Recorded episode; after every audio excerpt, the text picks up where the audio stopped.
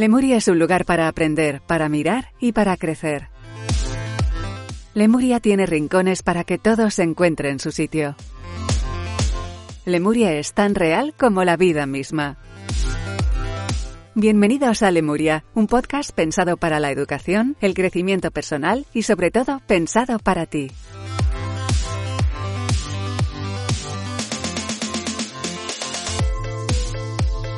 Bienvenidos a Lemuria, soy Rafael González. Este es un nuevo podcast que grabamos, un nuevo episodio que grabamos en plena crisis del COVID-19. En España, eh, cuando grabamos este podcast, son realmente alarmantes las cifras y preocupantes las cifras de afectados que hay, más de 95.000. No vamos a hablar ya de muertes, son siempre demasiadas. Y bueno, la situación es la que es. Como esto se puede escuchar en cualquier parte del mundo, espero que en la parte en la que tú nos escuches todavía no haya golpeado tan fuerte o no pegue tan fuerte como está pegando esta pandemia en, en España. Lo que sí es cierto es que este tema, que nos obliga a, a quedarnos en casa, pues B, también nos obliga a hablar del mismo y desde un punto de vista de, la inteligencia emocional, por un lado, y de, y de otros aspectos, además de los psicológicos, que por otra parte son los que nos gusta tocar y abordar en este, en este podcast, en este programa. Hacía tiempo que no podíamos hablar con eh, Miguel Ángel Luque Manosalvas. Miguel Ángel, buenas tardes o buenos días y bienvenido. Muy buenas, Rafa. Encantado de nuevo de estar contigo. Eh, eh, queríamos contar contigo hace un par de semanas y de hecho ibas a estar junto con José Carlos y, Pilar en, ese episodio, pero bueno, tú trabajas, hay que decirlo, en una entidad financiera y estabais en, momento, no voy a decir momento pánico, pero casi, ¿no? De, de, de tomar medidas y Sí, bueno, en pleno, en pleno despliegue del teletrabajo, donde, claro, eh, hasta, hasta justo antes de la crisis, pues, eh, puntualmente compañeros tenían el, el, acceso de teletrabajo y de pronto, de tener 50 personas mm, teletrabajo, tenían que tener los 1.500. Entonces, claro, eso es un, es un problema logístico brutal que, bueno, afortunadamente se, se gestionó bien y, y pero ya te digo, el día justo que, íbamos a hacer la, grabación me pilló, me pilló en, gabinete de crisis, que yo le digo.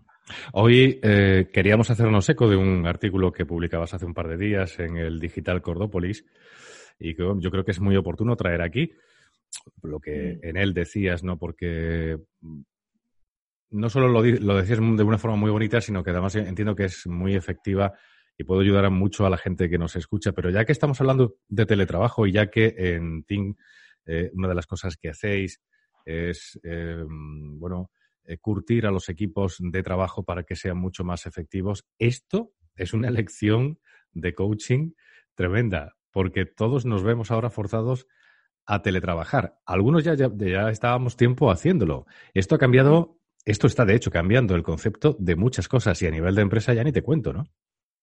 Claro, eh, las empresas locales, esto del teletrabajo, como que lo teníamos de, pues bueno, tengo la capacidad de acceder a, determinada información dentro de mi intranet, de mi plataforma, de mi RP, pero mm, claro, eh, ahora nos estamos dando cuenta de que tenemos que trasladar lo que es una gestión plenamente operativa de un equipo, de un área, a un entorno virtual.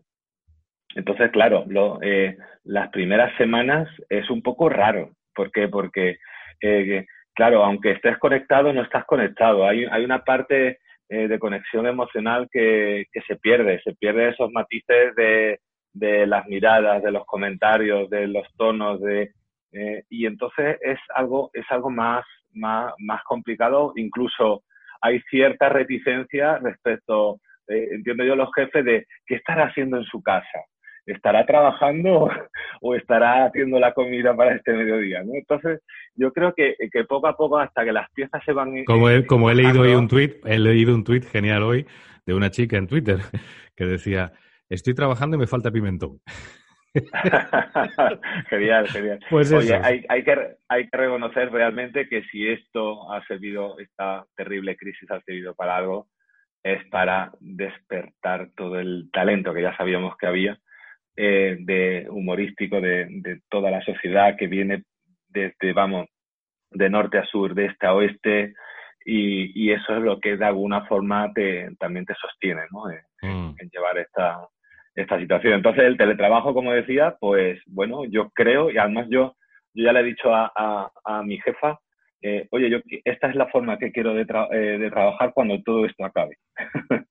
Porque realmente es un, te, te, aporta mucha flexibilidad, la eficiencia es exactamente lo mismo. Yo tengo que, que tratar eh, con muchos clientes y muchas veces lo hago en, sus instalaciones, con lo cual realmente eh, mi dependencia a un, a un, sitio físico está, está de alguna forma no, no vinculada, con lo cual este, esta fórmula espero eh, se mantenga para mí en el tiempo. Bueno, no es fácil trabajar desde casa, pero sí me, gustaría mm, retomar una cosa que has dicho. Mi jefe sospecha de si estoy trabajando o estoy preparando la comida. Eh, España además es muy presentista en este sentido. Eh, el jefe, mm. a mí, a mí me ha pasado de estar en el puesto de trabajo con el trabajo ya hecho, sin realmente tener que hacer nada y las cosas que tuviera que gestionar para otro día o para otro momento, poderlas hacer por el teléfono móvil o desde casa. Pero mi jefe me quería allí, porque si no entendía que no estaba trabajando y era absolutamente estúpido.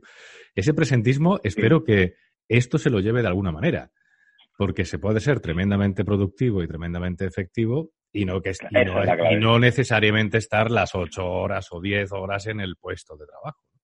Esa es la clave, esa es la clave. Cuando, cuando tú vas a Europa y cuentas las horas de trabajo y las jornadas, dices, pero, te dicen, pero no estás muerto. Es decir, ¿cómo puedes permanecer tanto tiempo en tu, en tu puesto de trabajo si al final no se trata de horas, se trata de rendimiento, se trata de productividad?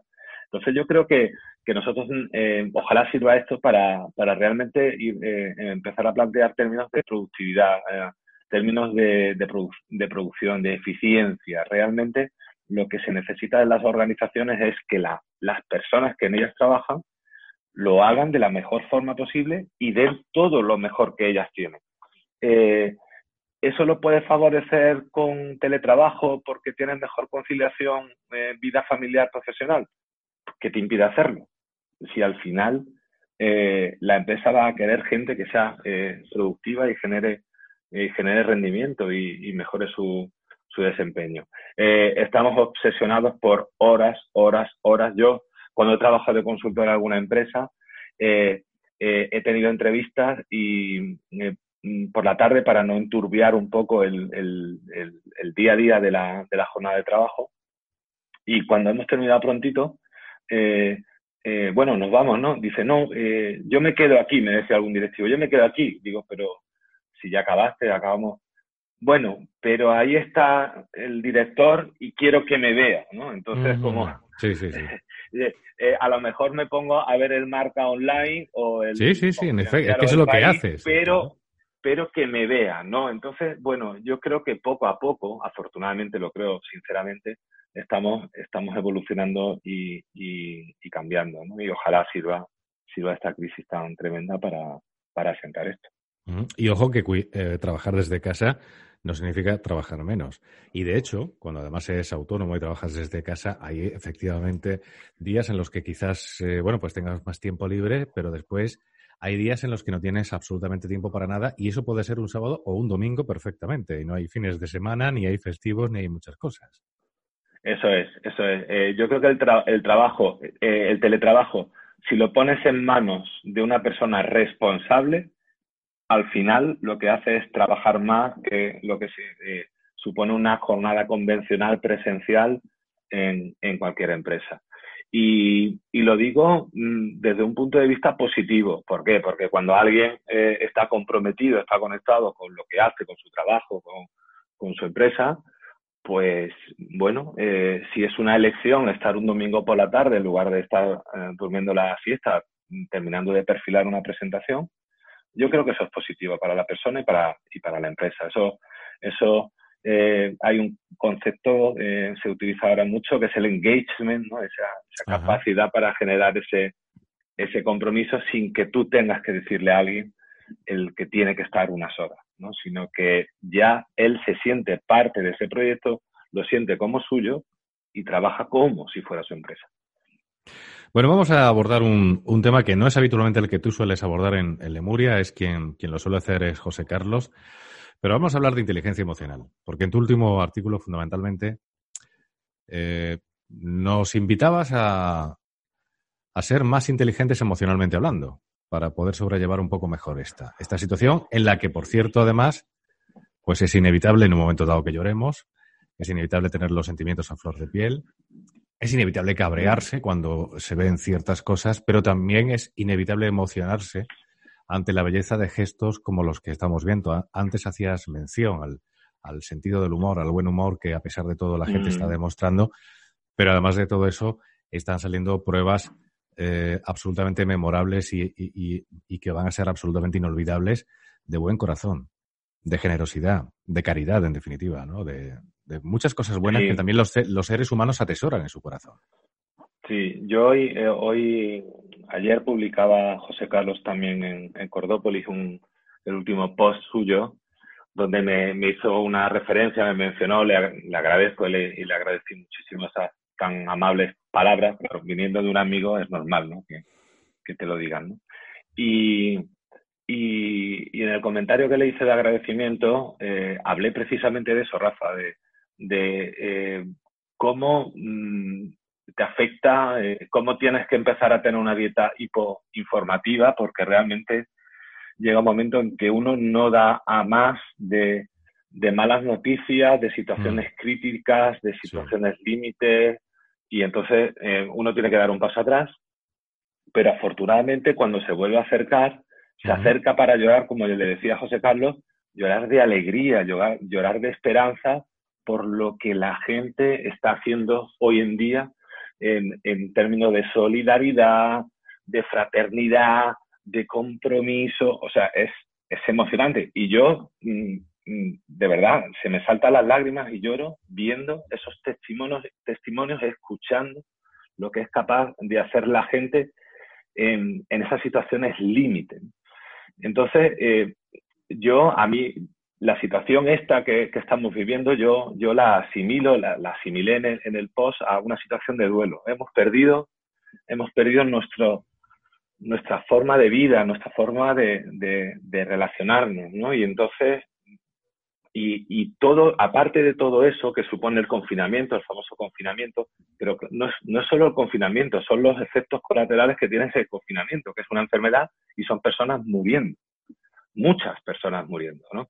Creo que son, vamos ya por, por eh, cerca de noventa y tantas mil personas que han fallecido en toda la crisis. Eh, eh, 90 mil personas es un estadio Bernabéu, un no camp de personas que han muerto a veces las cifras, cuando las ubicamos en, un, espacio, en, espacio en concreto, dices tú, es que no, es que las personas que han ido a ver un, eh, un partido de fútbol al Santiago Bernabéu, al, al, al No Camp, esas personas son las que llevan eh, eh, la crisis y que han muerto. Entonces, ostras, es que empiezas a, a, aterrizar un poco, un poco los datos. Y dentro de, y dentro de ese, de, de ese duelo, mm, bueno, en, psicología no, nos enseña que el duelo tiene cinco fases, ¿no? La, primera fase es una fase de, de, negación, ¿no? No te lo crees, ¿no? Eh, y, de hecho, ahora que las hemerotecas funcionan tan bien, ¿no? Y, recordar todo lo que pasó, eh, sale el, las famosas, el, pobre, el famoso Lorenzo Milá diciendo, esto no, esto no es nada, es, un, es una gripe, esto es algo que viene de China, esto... Y entonces eh, eh, empiezas a hacerme eh, memoria de dónde estabas tú justo en esas fechas, ¿no? Donde tú decías, tú lo veías de, ah, esto no puede ser, esto no, esto, esto que está llegando aquí no puede ser, esa negación de la situación que realmente tienes encima, ¿no? Eh, pasa esa fase y entonces eh, te das de bruces con la realidad y te enfadas, ¿no? Es la fase de, de ira donde, donde tú reaccionas, donde tú te enfadas, donde tú tienes eh, tú no tienes recursos para expresar eh, todo lo que tienes eh, de una forma más o menos cerebral, más o menos con un, con un buen discurso, entonces reaccionas y, y te enfadas. Después de ese desenfado llega la tercera fase de negociación, donde tú, oye, y, y, y, si, y si hubiéramos cerrado las barreras, las fronteras, tal, y si hubiéramos tenido más mascarillas, y si hubiéramos tenido más EPI, sí, sí, y entonces empiezas a jugar ahí un juego de tratar de buscar una explicación, de negociar ahora en el presente algo que es imposible. Y entonces llega la fase que es la que, la que estamos comentando, que es la fase de, la fase de, de depresión, ¿no? Es una fase de mm, tristeza por, por todo lo que está ocurriendo, por todo lo que estás perdido, por todo lo que sabes que vas a perder todavía más.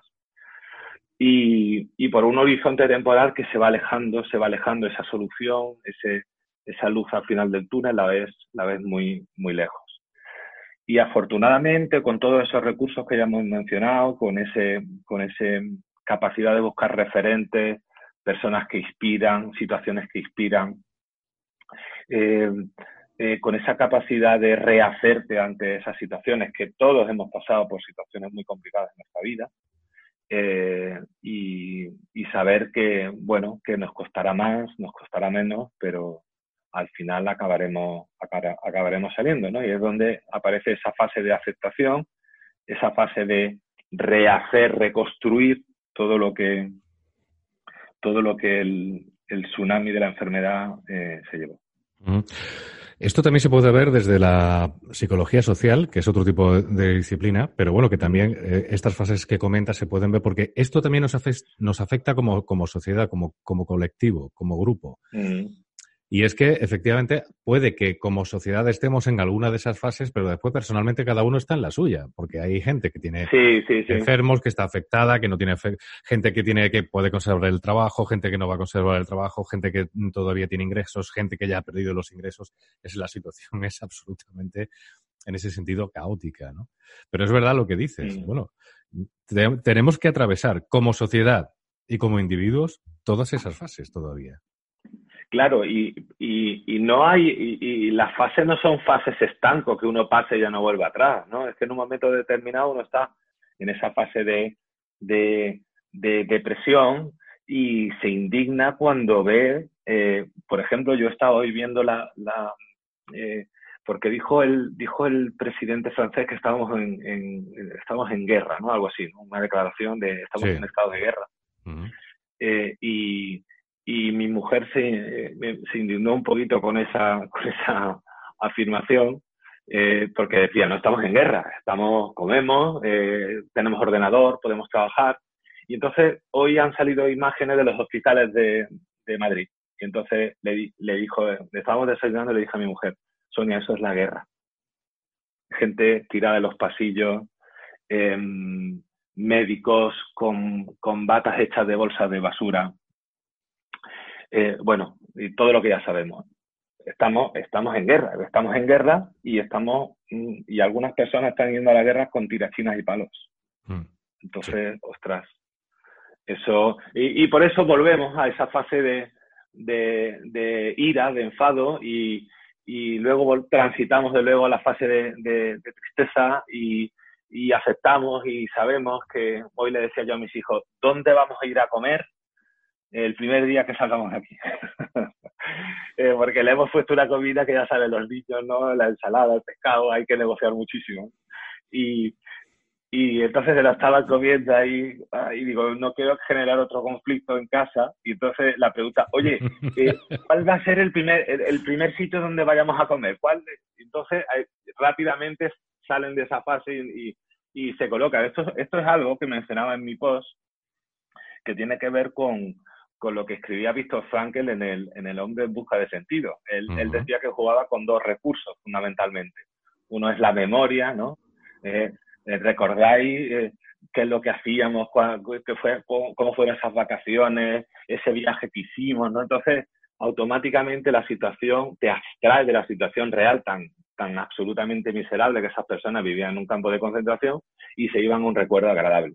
Y otro de los recursos que utilizaban era la imaginación oye, cuando se acabe todo esto, cuando salgamos de aquí, de este campo de concentración, eh, ¿qué vais a hacer? ¿no? Entonces, claro, utilizaba la imaginación como recurso. Entonces, me acordé de eso y le decía, bueno, eh, como a los míos les gusta comer, le voy a decir, oye, ¿cuál es el restaurante que queréis el primer que queréis que vayamos Pues te van a decir, te van a decir un Burger King seguramente. Ah, o, una pizzería, un, Kentucky, ¿no? sí, sí, sí, está claro, está claro. Bueno, pues tendremos oportunidad de hablar en próximos programas de Lemuria, pero sí que hoy nos queremos quedar, pues en efecto, recordando esas fases que desde la psicología se nos, se nos eh, plasman, se nos enseñan. para pasar el duelo que en definitiva estamos pasando, porque hay una ruptura, va a haber un antes y un después, eso está absolutamente claro. Y bueno, siempre una pérdida es una ruptura, ¿no? Mm. Y qué duda cabe Sobre que... todo, Rafa, Sí, sobre todo, Rafa, eh, en lo que ya mucha gente está anticipando el día después, ¿no? Ahora mismo estamos con nuestra mente enfocada en economía de guerra o, en, mentalidad o en modo, en modo aislamiento, confinamiento, cuarentena. Eh, y entonces, digamos que el, al cerebro lo tenemos entretenido en, esa supervivencia actual, ¿no? En el momento que se levanta el- ese, ese telón y te dice, bueno, ya acabó todo esto, ahí vamos a ver mm, todas las consecuencias reales de primera mano de lo que ha supuesto todo esto y lo que va a suponer. Mm, Si dura está siendo esta, esta situación, igualmente de, tremenda va a ser lo que nos venga, porque eh, el impacto en, la economía lo conocemos, lo sistémico que tiene esta crisis. La crisis de 2008 era una crisis financiera de bancos. La crisis que estamos viviendo es una crisis que afecta a todo el mundo por igual. A la gente más rica, a la gente más pobre, a, a construcción, a servicios, a sector turístico, a medios de comunicación. Entonces, países, esto y a países por- y a países. No porque hay ninguno que no esté. efectivamente, porque uno puede pensar, bueno, si la cosa se pone mal o muy mal en España, me voy a Irlanda. No, es que están Mm. igual, o pueden estar incluso peor. Es que Mm. Eh, sí, la verdad es que el mundo, o sea, el mundo ahora sí que tiene el mundo en- un reto por delante. ¿no?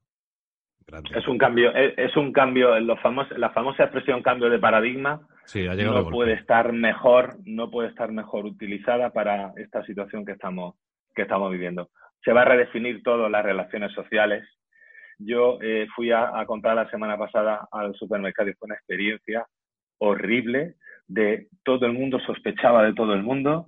Sí. Eh, te acercabas un poquito más y ya la gente te miraba. Yo trataba de conciliar con una sonrisa y recuerdo una mirada asesina de una, de una Sí. chica sí. eh, y yo diciendo, ostras, esto, esto va a ser, va a ser duro, pero va a ser duro porque va a condicionar nuestra, nuestra forma de, de relacionarnos, ¿no? Y tendremos que trabajárnoslo, creo, soy, soy optimista y, y creo que, que lo mismo que hemos dado lo mejor en, en esta situación tan grave, eh, cuando llegue el día después también lo daremos, pero no, nos va a costar y, y va a cambiar seguro. Miguel Ángel Luque, como siempre, querido amigo, ha sido un placer. Le veo muy bien, a pesar del confinamiento. Sí, porque eh, hago, tengo una dieta, tengo una dieta que es come lo que te dé la gana, porque eh, ya, ya, ya veremos luego lo que pasa, ¿no? Entonces, eh, y sí, y sí hago un poquito de deporte, por lo tanto tengo esa, esa, esa- ese aspecto de la gente que, que es feliz porque hace lo que quiere. Entonces, ya cuando llegue el día después, ya, ya veremos lo que hacemos. Muy bien, estaremos atentos. Y que esperemos que la caída no sea muy, muy, muy difícil, porque es verdad que, como apuntábamos antes, ahora viene, tiene que venir el día después. Y podemos pensar en ese restaurante, primer restaurante que vamos a pisar Sí. cuando llegue ese día, pero después Sí. del restaurante hay que, hay que hacer también Hay que ir al gimnasio Hay y hay que- andar. Y bueno, y también te digo una cosa, y aquí estaremos para, para sostener a, a todo el mundo eh, y aportar nuestro grano, granito de arena para que las todos los nuestros oyentes, toda la gente que, que nos escucha, pues le demos pistas, herramientas de, de cómo volver a, a esa normalidad. Aquí vamos a estar, seguro. Pues muchas gracias, Miguel Ángel. Bienvenido a Lemuria y hasta una próxima ocasión que espero que sea pronto. Un abrazo fuerte.